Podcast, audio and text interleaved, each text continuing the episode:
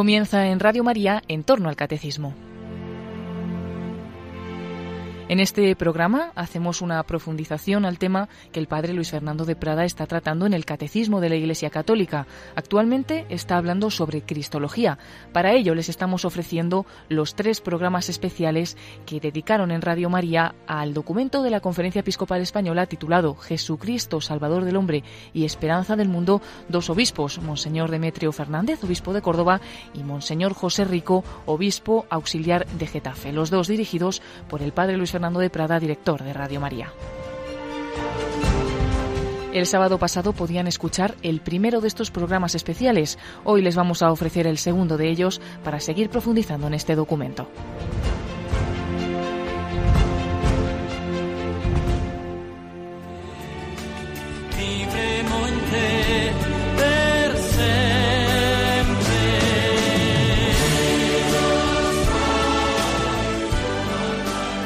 Alabados sean Jesús, María y José. Muy buenos días, muy querida familia de Radio María, queridos oyentes de España y del mundo entero, porque a través de Internet y luego con los podcasts sabemos que Radio María llega al mundo entero y queremos que sea ese instrumento, esa voz al servicio de la palabra, de la palabra hecha carne, del Hijo de Dios, el único Salvador ayer, hoy y siempre. Ese Señor Jesús que la Iglesia anuncia ese Señor Jesús del que dieron testimonio los apóstoles y sus sucesores los obispos. Y por eso en estos programas especiales, en la hora que habitualmente estamos con el catecismo y precisamente con la parte de Cristología, pues qué mejor profundización que la que nos están ayudando a hacer don José Rico Pavés, obispo auxiliar de Getafe, y don Demetrio Fernández, obispo de Córdoba, los dos expertos en Cristología, profesores que han sido son de Cristología, publicando sobre ese tema y sobre todo, pues amantes y seguidores de ese Señor Jesús que en el Evangelio de hoy nos dice, sígueme. Estamos comentando este documento de la Conferencia Episcopal Española que se aprobó en la Asamblea Plenaria de abril de este 2016, aunque se hizo público ya una vez eh, acabado, digamos, los detalles técnicos en verano. Jesucristo, Salvador del hombre y esperanza del mundo. Bueno, pues tenemos ya en antena a don Demetrio Fernández. Buenos días, don Demetrio. Buenos días, don Luis Fernando. Bueno, ¿qué tal se vive en Córdoba? Que de Toledo a Córdoba, bueno, pasando por Tarazona, es un sitio distinto de mucha devoción, de mucho amor al Señor y a la Virgen, ¿verdad? Oh, sí, sí, sí. Muy bien. Estoy muy contento con el lote que Dios me ha encomendado. Claro que sí. Y a don José, que está ahí eh, a unos metros del monumento al corazón de Jesús en el Cerro de los Ángeles. Buenos días, don José. Buenos días, don Luis Fernando. Buenos días, don Demetrio. Buenos días, oyentes. Efectivamente, aquí estamos, a los pies del Sagrado Corazón de Jesús. Que además ayer comentaba ese texto que cita profusamente el documento de Venid a mí los que estáis cansados y agobiados, y es la frase que está escrita al pie del monumento, ¿verdad? Así es, así es. Pues en el centro geográfico de la península española, esta es la invitación del corazón de Cristo, que acudamos a Él para encontrar en Él descanso. Eso es lo que el Señor quiere, ser la plenitud, la felicidad, el descanso, la salvación de todos, que es de lo que vamos a hablar. Porque ayer hacíamos una presentación, nos hacían nuestros queridos contertulios una presentación del documento de sus grandes temas, de sus partes de, este documento, y antes de seguir profundizando en algo que yo creo que hoy va a ser muy práctico, quizá ayer se le pudo quedar alguno un poquito elevado, pues es la ontología de Cristo, quién es Cristo, y, pero hoy vamos a bajar a ese tema tan actual que, que sale en tantas conversaciones, ¿no? Si a fin de cuentas, bueno, pues, pues todas las religiones vienen a ser lo mismo, si todo el mundo se salva, eso vamos a llegar hoy, pero primero, si le parece, don José, nos resume un poquito para empalmar y para los que a lo mejor ayer no pudieron escuchar el programa, eh, lo que ayer se dijo, los grandes temas del documento y cómo está estructurado. Muy bien, pues sí, efectivamente, ayer recordábamos que la motivación inicial del documento es invitar a renovar la profesión de fe en Jesucristo, Salvador del hombre, esperanza de la humanidad. A esta motivación se añadió también una preocupación pastoral como es la de advertir de algunas propuestas del misterio de Cristo que son insuficientes y con el eh, pontificado estrenado del Papa Francisco el documento pues también adquiere una orientación más misionera. Esta motivación cómo se cumple, cómo se le da forma en el documento, pues el documento consta de cuatro partes que responden a tres grandes cuestiones: Jesucristo y la revelación, es la cuestión que tratamos ayer, Jesucristo y la salvación, la que abordaremos hoy, y Jesucristo y la espiritualidad, la vida interior, la que, si Dios quiere, abordaremos mañana. Ajá. Eh, esto es lo que ayer se sintetizaba. Seguramente que hay muchas más cosas que ayer no, no dio tiempo, pero quizá hay un par de puntos que yo creo que se aluden en esa primera parte que les pediría una, una palabrita. Bueno, se cita esa famosa, esa famosa frase de San Juan de la Cruz, ¿verdad? En Cristo el Padre nos lo ha dicho todo y ha quedado como mudo. Entonces, ante eso yo le preguntaría a don Demetrio, eh, si ya todo está dicho en la revelación, eh, ¿qué sentido tienen en la doctrina católica las revelaciones particulares?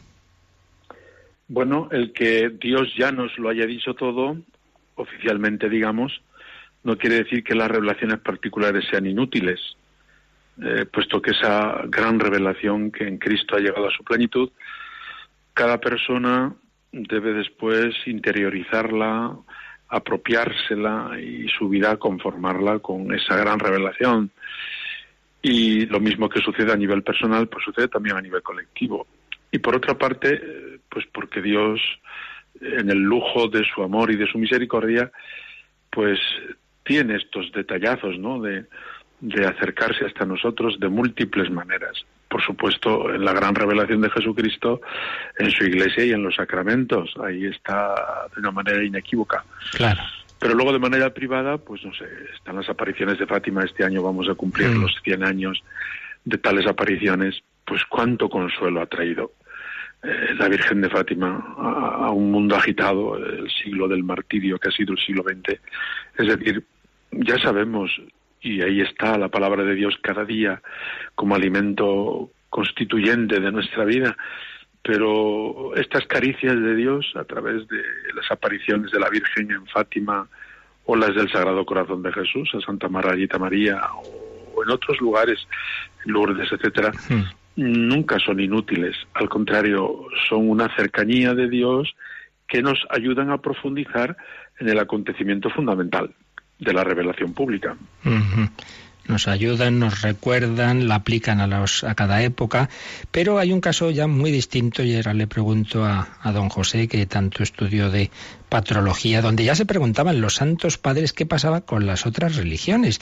Y hoy día esto es un tema muy actual, ¿no? Textos religiosos de otras religiones que incluso a veces, lamentablemente, me han contado y a veces llegan a Radio María. Oiga, me pasó que fui a una celebración y leyeron una cosa que no era de la Biblia. ¿Qué podemos decir de esos textos religiosos de otras religiones? ¿Son textos revelados? ¿Qué valor tienen? Pues efectivamente, este es un tema muy concreto que va a quedar, pienso, hoy bien iluminado a partir de esta eh, tercera parte del documento, el segundo gran bloque. ¿Qué valor tienen? Pues estos textos son expresión de la religiosidad del hombre, es decir, del esfuerzo del hombre por llegar hasta Dios, un Dios al que se dirigen, nos hemos dirigido la humanidad tantas veces a tientas, y son expresión, por tanto, de una búsqueda sincera. En estos textos muchas veces podemos reconocernos y vernos identificados en el sentido de, de búsqueda, en el sentido de, trascendencia, de deseo de quietud interior, pero nada de eso es equiparable, por digno que deba ser reconocido, a los textos de la Sagrada Escritura leídos en el surco vivo de la Sagrada Tradición de la Iglesia. Aquí nos encontramos con otra realidad. Es Dios mismo que, mediante palabras y hechos a lo largo de la historia, ha hablado a los hombres. Esta es una diferencia fundamental, radical, que enseguida se mostrará y que nos ayuda a situarnos como cristianos, portadores de la palabra definitiva de Dios, en medio de un mundo que está marcado en lo religioso por el, por el pluralismo. Bueno, pues vamos a entrar precisamente en esta tercera parte del documento que nos habla de ello. Como decía al principio, es algo que creo que a todos nuestros oyentes les va a resultar algo pues muy cotidiano porque, porque es un tema en efecto que, que sale mucho, ¿no? Hoy día con esa dictadura del relativismo nos parece que, bueno, habrá religiones un poco mejores, un poco peores, pero a fin de cuentas todo es lo mismo. Pues bien, la tercera parte nos hace una pretensión, empieza con una frase famosa de San Pedro en los Hechos de los Apóstoles. Esta tercera parte se titula Jesucristo, Salvador Universal, y el primer apartado es una cita de los Hechos de los Apóstoles. No se nos ha dado otro nombre bajo el cielo en el que podamos salvarnos. Por tanto, se habla aquí de salvación y se nos habla de un único Salvador, un único nombre Salvador, Jesucristo. Pues le pedimos a don Demetrio que nos explique esta afirmación de, de, los Hechos de los Apóstoles, del Nuevo Testamento, de la palabra de Dios, pero también de este documento que implica esta, este punto de partida. Pues estamos justamente ante el núcleo y ojalá sepamos explicarlo bien del Evangelio y de la salvación que Jesucristo ha venido a traer. Eh, en un ambiente en el que respiramos un relativismo tremendo, ¿no? Vale tu verdad, vale su verdad, la mía, la de todos, y al final todos tenemos que respetar nuestras respectivas verdades, pero ahí hay como una claudicación ante la verdad, que no es la suma de todos, ni es el, el, descubrimiento personal mío o de quien sea, sino es algo que Dios nos ha dado. De fondo está lo que ayer hablábamos, como el cristianismo es la revelación de Dios. No es que un hombre haya llegado a ser Dios, sino que es Dios quien se ha acercado al hombre haciéndose hombre verdadero, ¿no? Entonces esta afirmación solo en Jesucristo hay salvación viene predicada por el propio San Pedro en aquellos discursos de la primerísima comunidad, el día de Pentecostés, etcétera. Afirmarlo hoy, como decimos así en lenguaje vulgar, es muy fuerte, pero es que es la verdad. No podemos aguarla, no podemos sustituir la verdad que nos viene de Dios por nuestras verdades parciales aunque tengan parte de verdad, sino que hemos de acoger la verdad en su plenitud. Y no se nos ha dado otro nombre porque ningún otro personaje de la historia de la humanidad es, como Jesucristo lo es, es el Hijo único de Dios, mediador por tanto universal, y que quiere divinizarnos y ofrecernos esa elevación y dignidad del hombre a ser hijo de Dios, ¿no? Entonces, cuando nos dejamos llevar por el relativismo, incluso a veces este relativismo se impone, eh, no seas, eh, diríamos, impositivo en cuanto que tú defiendas una verdad, sino que, pero si se impone el que estemos con verdades a medias, pues estamos recortando la verdad fundamental de que Jesucristo se nos ha dado como salvación y además se nos ha dado como único salvador y se nos ha dado como único salvador para todos los hombres, porque es que la propuesta y la oferta, diríamos, que Dios hace es de tal calibre que supera con mucho todas nuestras búsquedas y nuestras aproximaciones y nuestros deseos de salvación. Por eso, el ver que Dios nos ha sorprendido dándonos mucho más de lo que esperábamos, pues eh, el querer reducir la salvación de Dios a lo que nosotros esperamos es achatar esa salvación. Y Pedro, San Pedro apóstol, en aquel día de Pentecostés predica, señores, que Dios nos ha dado a su Hijo y que nos lo ha dado muerto y resucitado. Y por tanto, que la salvación que Dios nos está ofreciendo es muchísimo más de lo que tu corazón está esperando. Por tanto, no te quedes con tus aspiraciones, abre tu corazón a lo que Dios te quiere dar. Y lo que Dios te quiere dar es a su propio Hijo, hecho hombre, para hacerte a ti hijo, para hacerte a ti divino, partícipe de su naturaleza divina. Por eso la afirmación, aunque parece, y lo es, muy fuerte, no es excluyente de todas las experiencias que la persona, de todas las búsquedas que los distintos grupos religiosos a lo largo de la historia han podido hacer. ¿eh? Sino que el anuncio es lo que es, es que Dios nos ha desbordado, es que Dios nos ha dado a su Hijo. Y luego, pues cada uno en su propia experiencia o cada grupo en la suya, con sus propias historias, pues encajemos y dejemos que sean iluminadas con esta luz que viene de Jesucristo. Es que es un foco tan potente que el Hijo único de Dios, Dios como su Padre, se haya hecho hombre, es decir, haya asumido nuestra realidad hasta sus últimas consecuencias sin el pecado, pues que todos nuestros planteamientos y búsquedas hay que reorientarlas a la luz de eso. La afirmación, por tanto, de que Jesucristo es el único Salvador de todos los hombres no es eh, una afirmación fundamentalista, ni excluyente de nada de lo que el hombre tiene en su corazón de verdad, sino que incluye a todos, pero a partir de esta afirmación que Dios ha desbordado las expectativas, que no seas tonto, no te quedes con la reducción de tu propia verdad o de la de tu grupo. Ábrete a la verdad de Dios y a la salvación de Dios, que ni el ojo vio, ni el oído yo, ni pudo la mente humana imaginar, pero que en Jesucristo se nos ha dicho que somos hijos, que el hombre es perdonado por la misericordia de Dios y que podemos aspirar nada menos que a la herencia eterna del cielo. Así que, claro, aquí vemos claramente la conexión entre esta parte y la que ayer veíamos. Si Jesús fuera un hombre más, sí que sería eh, una pretensión desproporcionada que un hombre eh, tenga, ofrezca, sea el único camino de salvación. Pero claro, es que es el Hijo eterno de Dios hecho hombre, cosa que ningún fundador de religión ha, pretendido. Creo que está claro, pero don José, yo de todas maneras voy a hacer un poquito de abogado del diablo. Y aunque creo que lo que nos ha explicado don Demetrio está claro, pero, pero a los ojos o a los oídos del hombre contemporáneo le, suena arrogante que digamos que solo, que solo en Cristo está la salvación. Podemos y debemos seguirlo diciendo así, ¿no? ¿No es arrogante esto?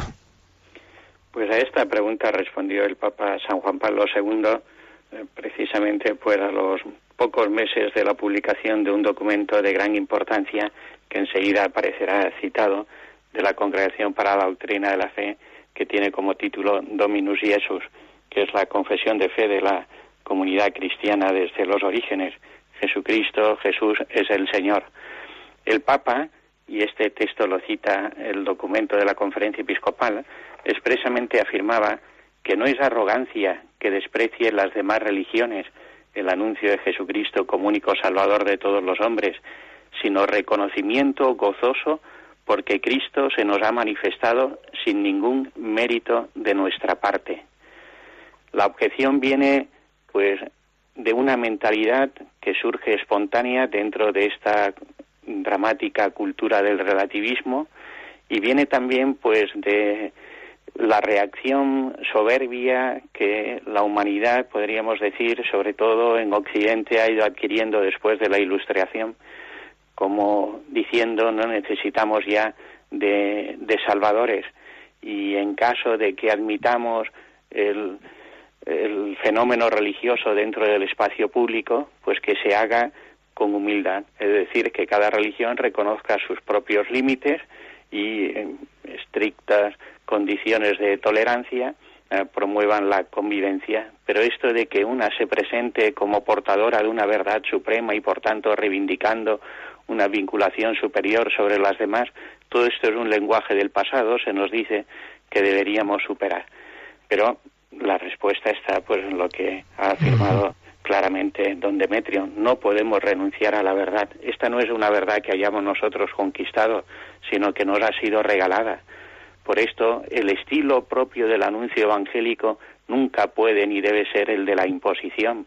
No queremos imponer a nadie lo que para nosotros resulta una verdad que hemos alcanzado con nuestro esfuerzo, sino que queremos compartir con todos la buena noticia que nos ha sido entregada, que en Cristo está la salvación, que podemos efectivamente ser sanados de nuestros errores, que podemos colmar los deseos de verdad, de bondad, de belleza, de comunión que tenemos inscritos en el corazón. Y esta noticia la tienen que conocer todos. Por eso el anuncio de Jesucristo como único Salvador de todos, lejos de ser arrogante, es el mayor servicio que la Iglesia puede y debe seguir haciendo para la alegría del mundo. Mm. Y en eso estamos. Claro. Decía don Demetrio que el Hijo de Dios ha hecho hombre para divinizarnos la salvación eh, no es meramente algo humano. Y ayer yo comentaba también, y lo hemos expuesto aquí varias veces, que hay una relación clara entre, por un lado, afirmar la divinidad de Jesucristo, la virginidad mm, de su madre al, al, darle a luz, al concebirle, maternidad virginal, y también el carácter sobrenatural de la salvación y viceversa. Cuando se niega la divinidad de Cristo se suele negar la virginidad de María y se suele reducir la salvación a promoción humana. Nos dice una palabra, don José, un poquito más sobre qué es esto de la salvación y cómo puede ocurrir, y me temo que ocurre muchas veces, que reducimos la pastoral, las misiones, meramente a, esa, ese aspecto que es bueno, no, no faltaría más, y, es parte de la misma, ¿no? Pero, pero que, que olvida lo sobrenatural. Sí, efectivamente, pues para muchos, precisamente por esta mentalidad que considera que la humanidad ya ha alcanzado un grado de, madurez que le permite pensar por, sí misma, poner las cosas en su sitio, articular las relaciones humanas, se concluye que hoy ya no necesitamos salvadores, hoy ya no necesitamos salvación.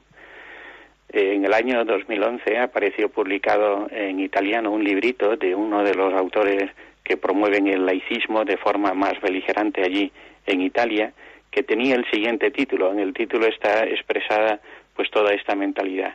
El título de esta obra, digo, relativamente reciente, era Redención y pecado, las dos grandes mentiras sobre los que se apoya el cristianismo.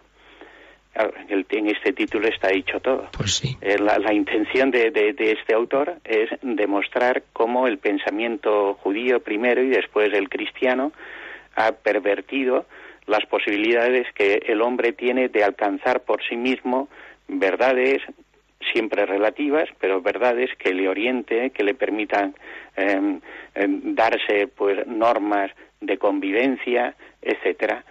Eh, sin embargo, el pensamiento religioso pues ha inculcado un sentido de culpa que lleva siempre anejo pues la necesidad de un salvador. Esto así planteado, pues para muchos aparecerá en realidad como una palabra de, liberación. Bueno, por fin nos van a quitar el peso de una mentalidad que considera que el hombre está cargado de culpas y que necesitamos salvador y por tanto siempre hemos de estar sometidos esperando esta salvación. Pero es que la realidad humana es tozuda y la historia nos demuestra que precisamente cuando hacemos este planteamiento que quiere quitar a Dios de nuestra vida es cuando el hombre se ve sometido a las mayores esclavitudes y a las mayores miserias. Lo hemos visto este verano cuando el Papa Francisco ha visitado el campo de concentración de Auschwitz y ha repetido la expresión que Benedicto XVI, visitando el mismo campo de concentración, ya utilizó esta pregunta, ¿dónde estaba Dios? Y en la pregunta formulada ahí mismo, perdón, estaba ya la respuesta. Cuando quitamos a Dios de la vida, de las leyes, de las relaciones humanas, de la fundamentación de la propuesta moral que ensancha el corazón humano, etcétera, el hombre se convierte para el hombre en lobo que devora a sus semejantes, que los utiliza para fines eh, siempre dañinos. Por tanto, cuando hemos quitado a Dios o hemos pretendido quitar a Dios de este mundo, llegamos a Auschwitz y a otras expresiones dramáticas para la condición humana. Claro que estamos necesitados de salvación, claro que estamos necesitados de que nuestras heridas sean curadas. Por, por esto este año de, la misericordia, con las insistencias reiteradas del Papa Francisco, el mismo Señor ha puesto en nuestras manos, en manos de la Iglesia, el bálsamo de la misericordia para salir a socorrer las heridas de nuestros contemporáneos. Necesitamos ser salvados porque cuando nos dejamos a nuestro propio arbitrio, nos dañamos. Una salvación que también en la terminología cristiana tiene equivalentes, naturalmente cada uno con sus matices que aquí no, no podríamos entrar con detalle. Pero bueno, si quiere decirnos algo de esas palabras equivalentes como redención, reconciliación, expiación, siguen siendo términos correctos para expresar la salvación. Sí, efectivamente, en el corazón del credo, es decir, situado justo en el centro, nos encontramos esta afirmación fundamental, por nosotros los hombres y por nuestra salvación. Este es el motivo de la encarnación. El Hijo de Dios se ha hecho hombre para hacernos a nosotros partícipes de su misma vida divina, la que comparte con el Padre y con el Espíritu Santo. Y para participar de la misma vida de Dios, se nos rescata del pecado. Por esto hablamos de la salvación en términos de redención y rescate. Para poder orientar aquello que nos constituye nuestra propia dignidad de ser humanos, es decir, para custodiar nuestra libertad necesitamos ser liberados, liberados de la esclavitud del pecado, del dominio de Satanás y por esto llamamos a la salvación liberación. Como también necesitamos restaurar lo que nuestro pecado daña en la relación con Dios, con nosotros mismos, con nuestros semejantes, con la creación, llamamos a la salvación reconciliación. Y así otra serie de términos importantes que la tradición cristiana ha ido formulando como expiación, la obra realizada por Jesucristo consiste en haberse puesto en el lugar que a nosotros nos correspondía y Él ha cargado sobre sí nuestros pecados y otros también importantes que la tradición ha custodiado como satisfacción, reparación. En todo este lenguaje como que vemos las diferentes dimensiones de la obra salvadora de Cristo en favor nuestro y nos recuerdan efectivamente que necesitamos, seguimos estando necesitados de salvación y esta salvación es la que nos trae nuestro Señor Jesucristo. Único Salvador, como se nos recordó de una manera muy, muy visible en el jubileo del año 2000, en el cual se publicó este documento que siempre se cita, siempre que salen estos temas, ¿verdad?, de la salvación, el, la declaración Dominus Jesus, donde Demetrio nos dice dos palabras de este documento, también citado en este otro documento episcopal, de que qué importancia tuvo y tiene esta Dominus Jesus. Sí, fue una declaración de la Congregación de la Doctrina de la Fe que resume pues esto que estamos comentando. Eh, tiene como tres grandes núcleos. Habla de Jesucristo como Salvador universal, único y universal. Otro segundo núcleo sobre el Espíritu Santo, que con Jesucristo lleva adelante esta obra de la redención, entrando hasta lo hondo de cada corazón humano. Y otro tercer núcleo que es el referido a la Iglesia y a la necesidad de su mediación.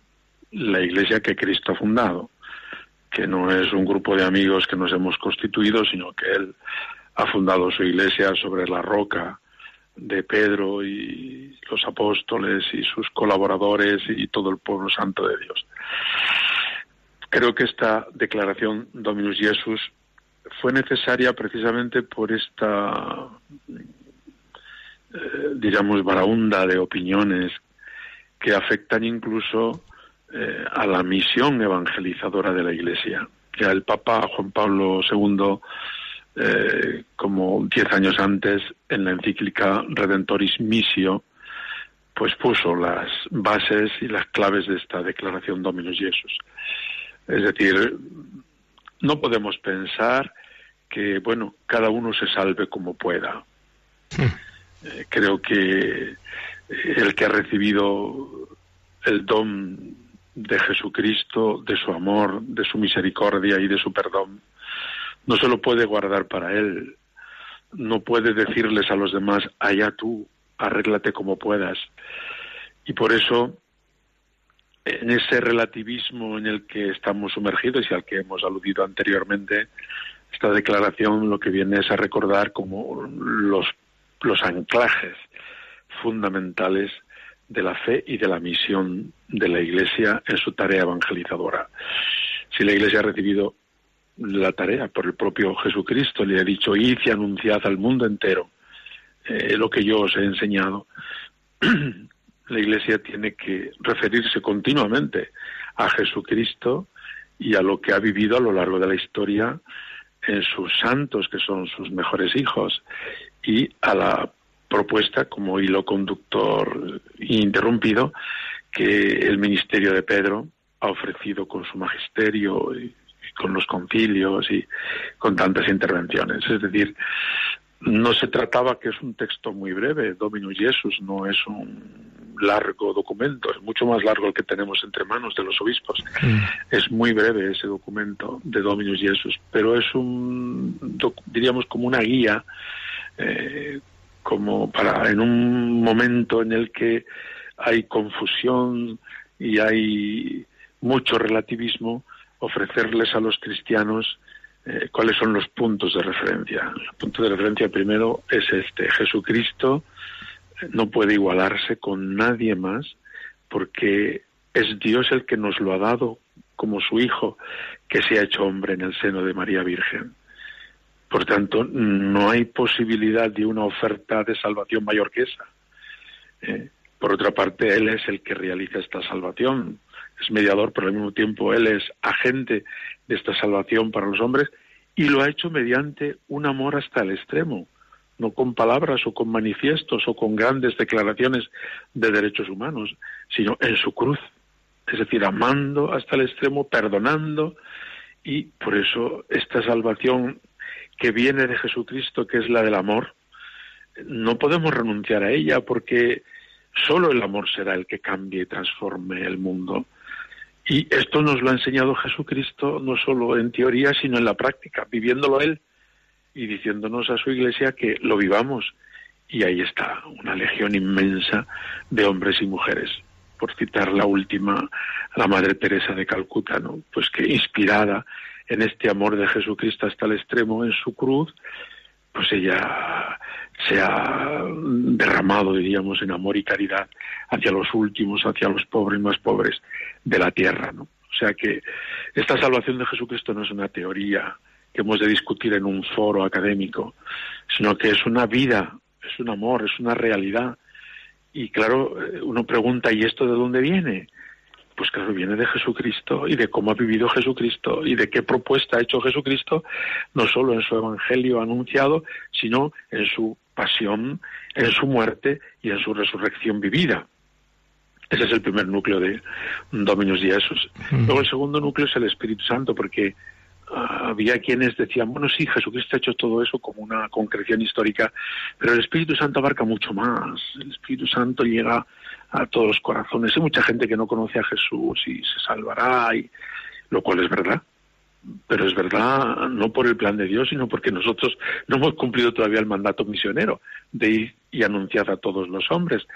Pero en cualquier caso, hablar del Espíritu Santo, Dominus Jesús, lo vincula, como hizo el propio Jesús, lo vincula a Jesucristo.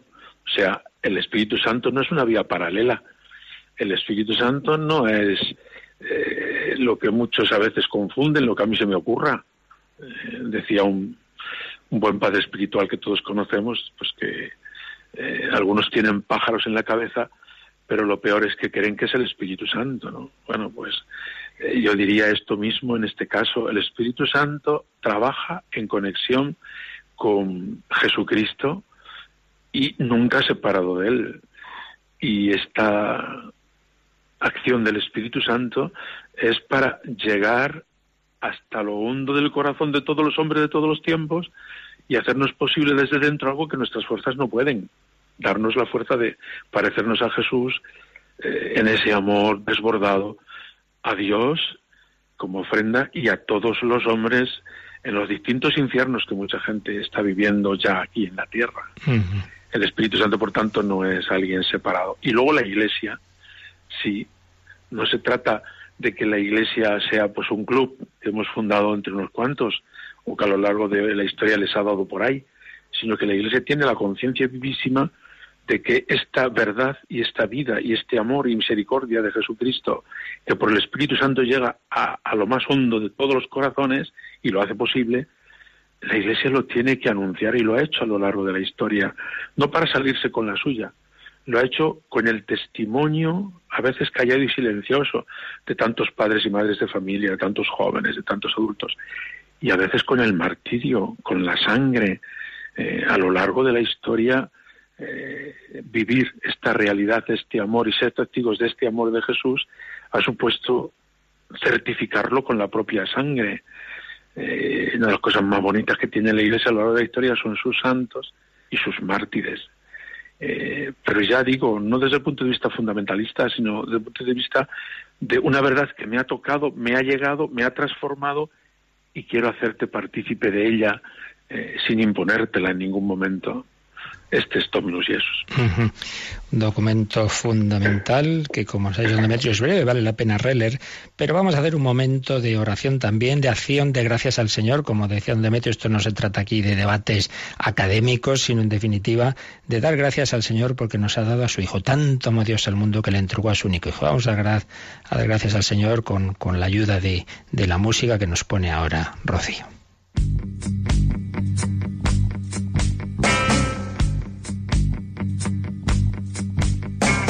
Aquel que nos amó, testigo fiel, exaltaré al que es principio y fin, al gran yo soy, adoraré aquel que nos amó, testigo fiel, exaltaré al que es principio y fin, al gran yo soy, adoraré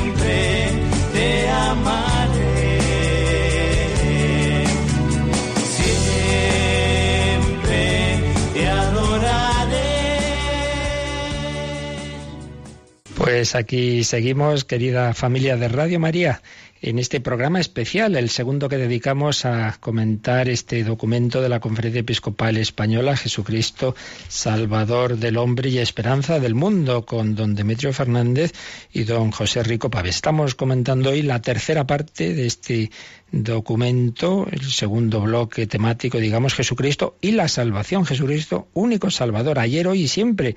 No es fundamentalismo, sino que es agradecer que Dios se nos ha dado Él mismo, se nos ha dado en su Hijo, porque Jesús no es un hombre más, es el verbo hecho carne, el logos.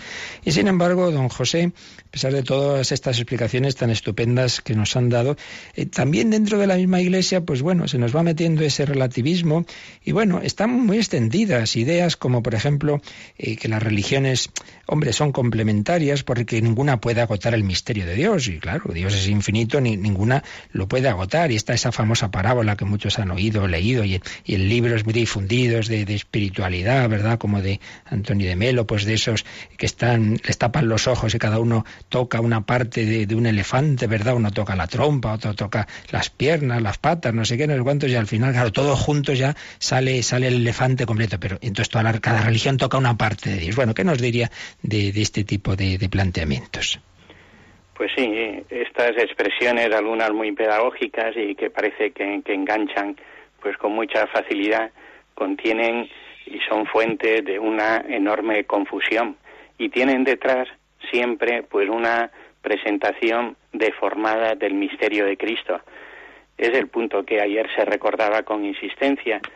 Si no presentamos a Jesucristo tal como él mismo se nos ha mostrado, como el Hijo de Dios hecho carne, por tanto verdadero Dios y verdadero hombre, y presentamos simplemente a Jesús pues como un líder religioso, un hombre que se relacionaba con el Padre desde la fe, un creyente que buscaba tientas y con su experiencia religiosa crea un grupo de seguidores.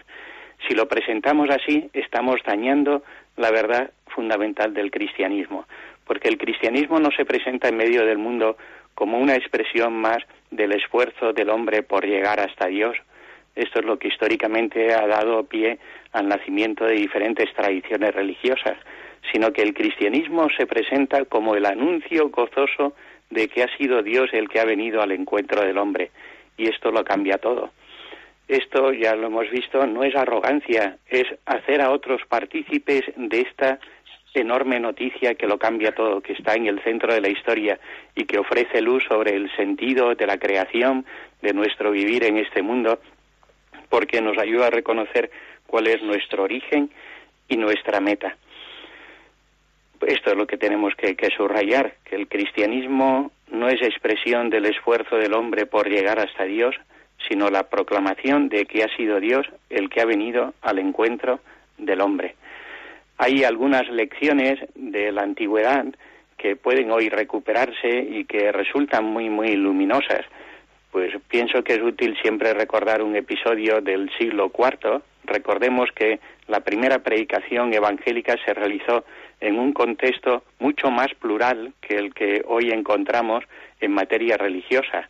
Los apóstoles y los discípulos salieron al mundo entero a anunciar el Evangelio, a proclamar que en Jesucristo y solo en Él está la salvación, encontrándose con expresiones religiosas eh, muy variadas y múltiples, y sin embargo en nada redujeron la fuerza de su anuncio.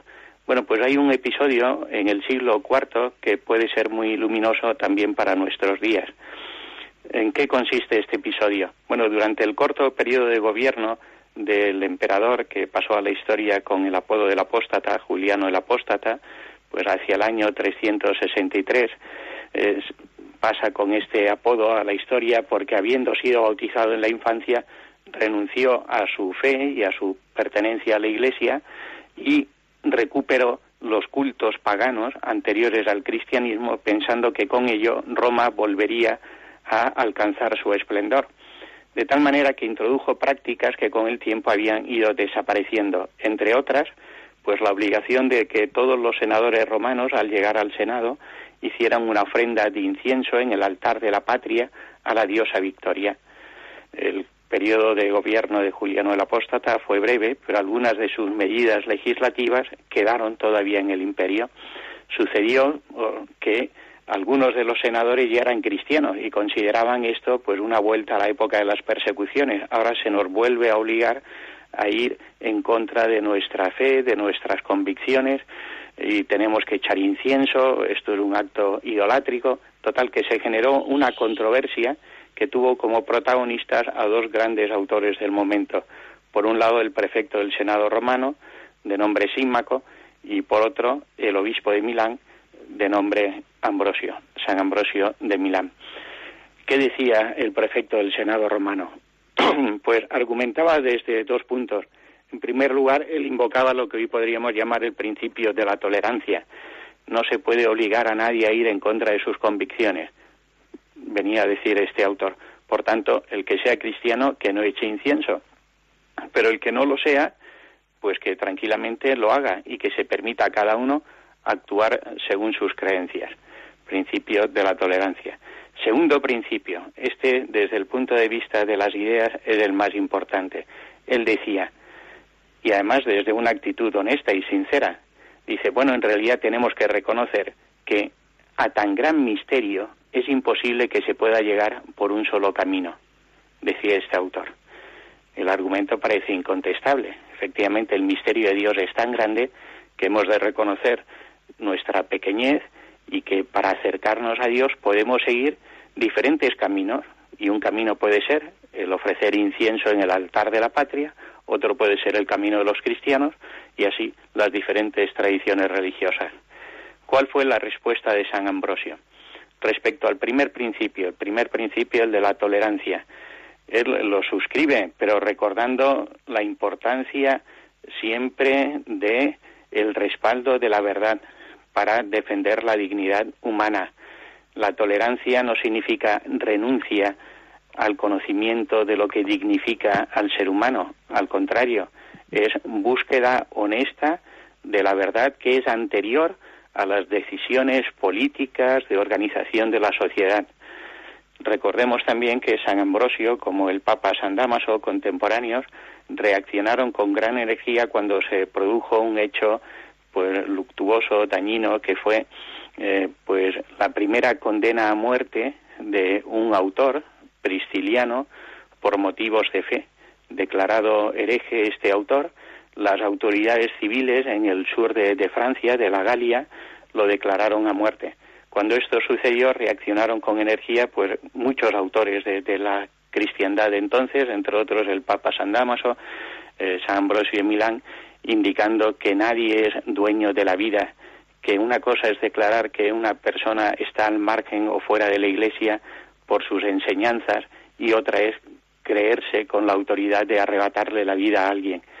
Quiere decir, el principio de la tolerancia se podría compartir, matizándolo siempre, añadiendo la importancia de la referencia a la verdad como defensa de la dignidad humana.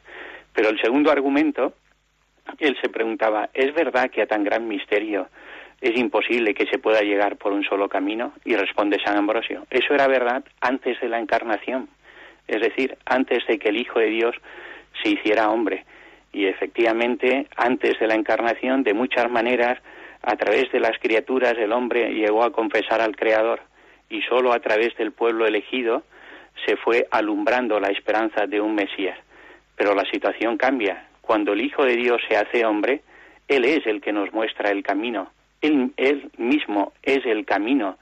De tal manera, pues que ya hemos abandonado el caminar a ciegas y a tientas y tenemos la oportunidad de seguir al mismo Cristo que se nos ofrece como el camino para llegar hasta Dios. Bueno, pues esto se seguir anunciando con toda con toda claridad. En nuestros días, pues nos encontramos algunas expresiones de, de, este error de considerar que todas las religiones son complementarias porque todas son limitadas. En algunos autores que la, el mismo documento cita, en concreto, pues se citan notas doctrinales que la Comisión Episcopal de Doctrina de la Fe había ido elaborando la propuesta de un autor pues muy influyente sobre todo en ambientes de, Galicia don Andrés Torres Queiroga, Queiruga un teólogo honesto profundizador en la fe pero que en estos puntos se aparta de la tradición de la Iglesia y tiene una propuesta incompatible, lo que él llama el pluralismo asimétrico es insuficiente considerar que todas las religiones eh, son igualmente portadoras de revelación y salvíficas, cada una en su medida, y en este sentido se debe hablar de, un pluralismo que reconozca la complementariedad de todas. Eh, cuando esto se afirma, se ignora la verdad fundamental de que es el Hijo de Dios el que se ha hecho hombre, es Dios el que ha venido a la búsqueda del hombre. Y tenemos también, y esta es una aportación novedosa del documento, una cita en la que se menciona la obra de otro autor que ha sido muy influyente en los últimos años porque ha sido profesor en una facultad eh, católica. Este autor es eh, Xavier Meloni, quien eh, al final, pues en sus enseñanzas acaba cayendo en un reduccionismo y en un pluralismo donde se diluye la verdad del mensaje cristiano.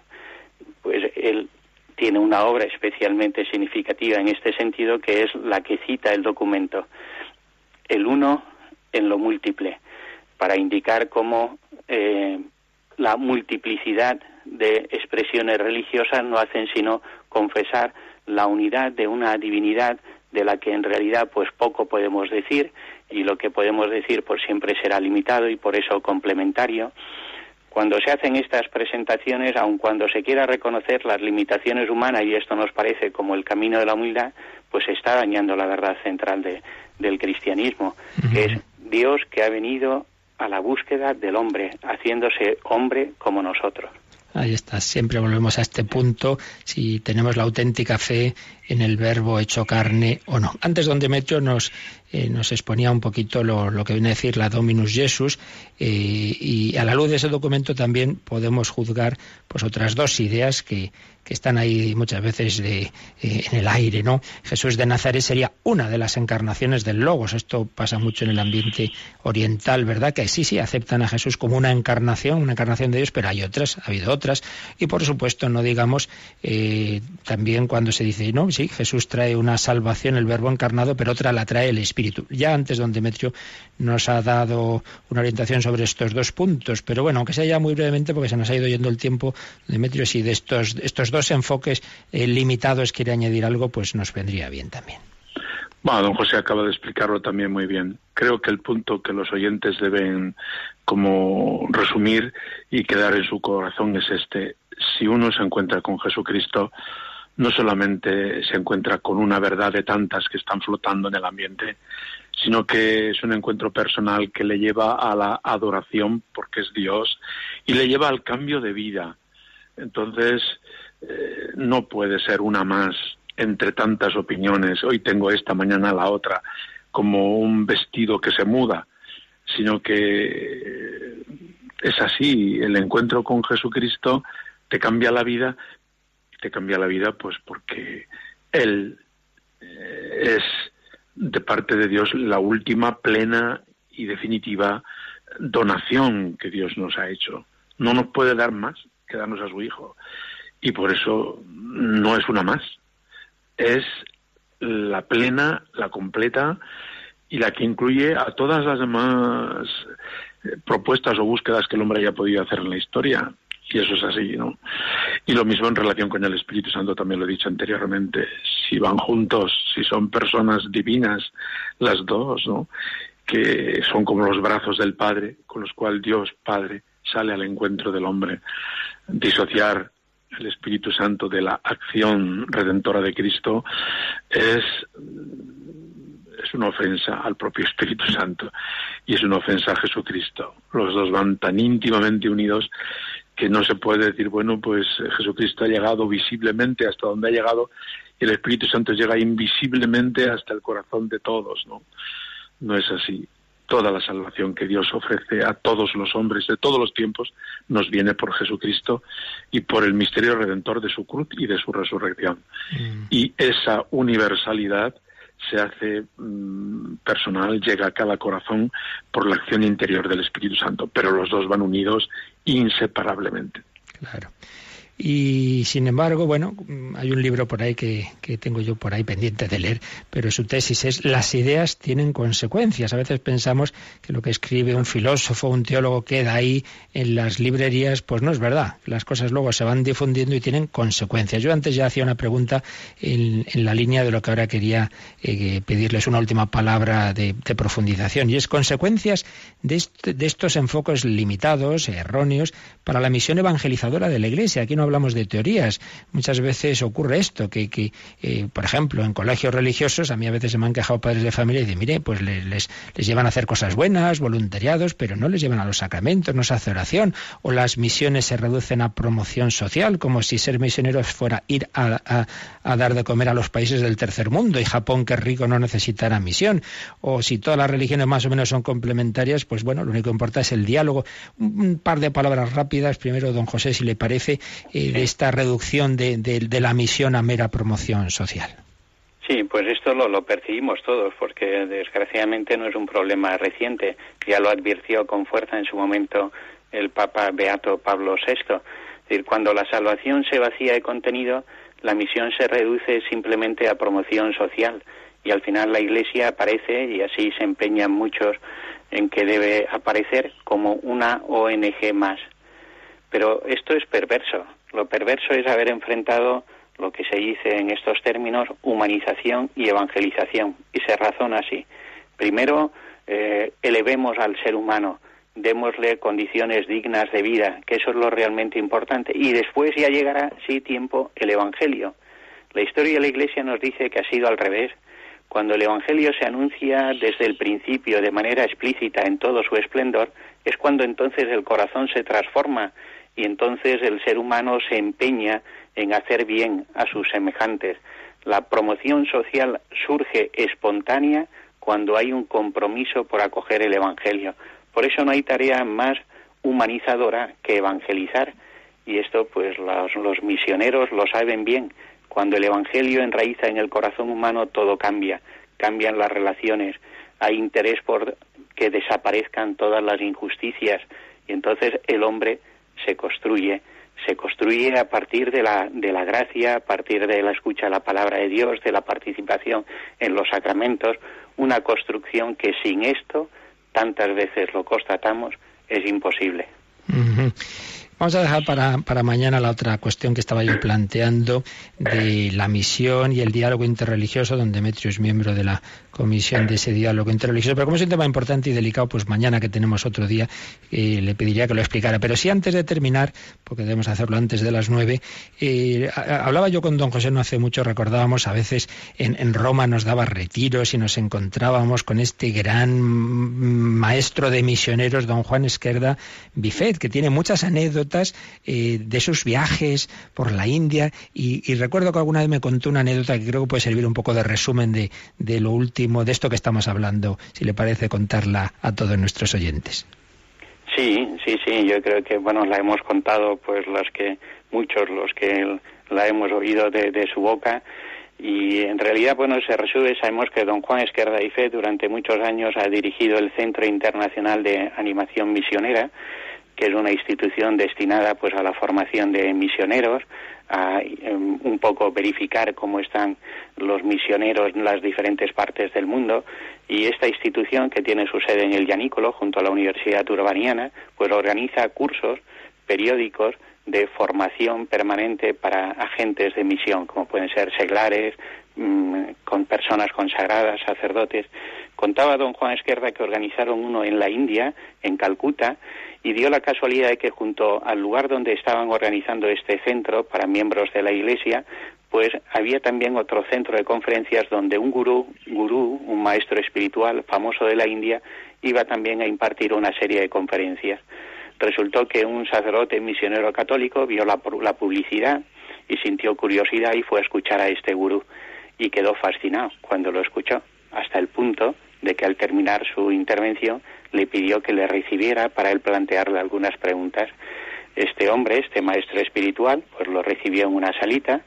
Él vestía con una típica una túnica típica de la India y en un momento, pues cuando se sientan para iniciar la conversación, hace un gesto como que algo le molesta en el bolsillo y del bolsillo saca una cruz. Cuando el misionero católico ve la cruz se queda sorprendido y le dice, pero usted cómo lleva una cruz? Y él le explicó, es muy sencillo, lo que yo enseño es a la gente cómo conseguir que no me afecten las situaciones de fuera, los problemas que puedo tener dentro y ahí alcanzar una cierta quietud. Pero me dijeron, y entonces señaló la cruz, que quien había muerto así había reaccionado amando. Este es un camino muy superior que a mí algún día me gustaría conocer.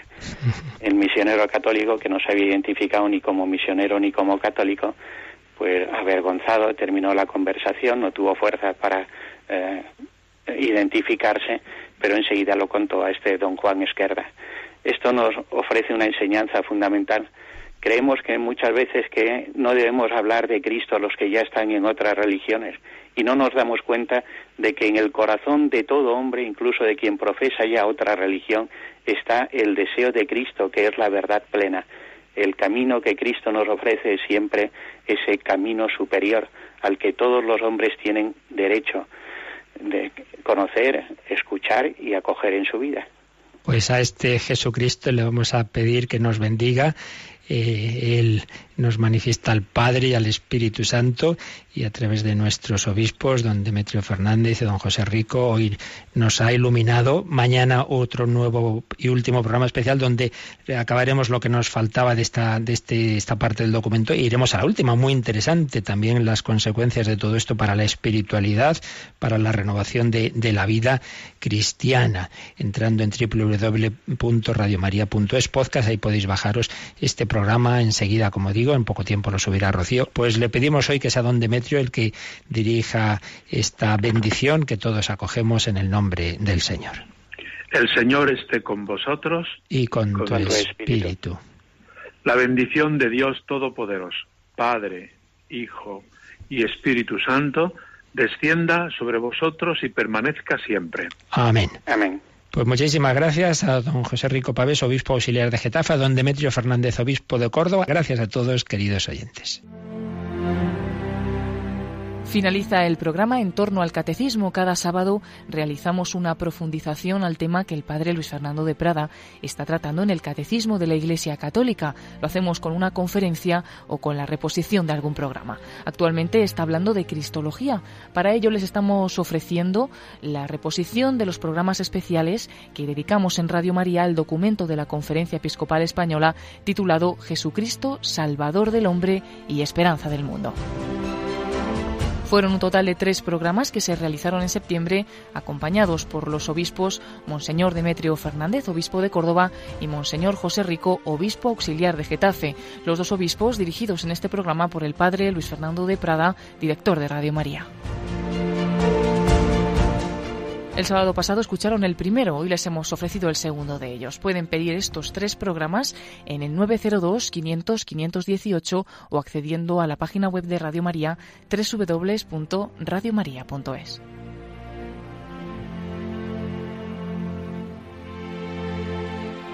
El próximo sábado en Entorno al Catecismo escucharemos el último de estos programas especiales.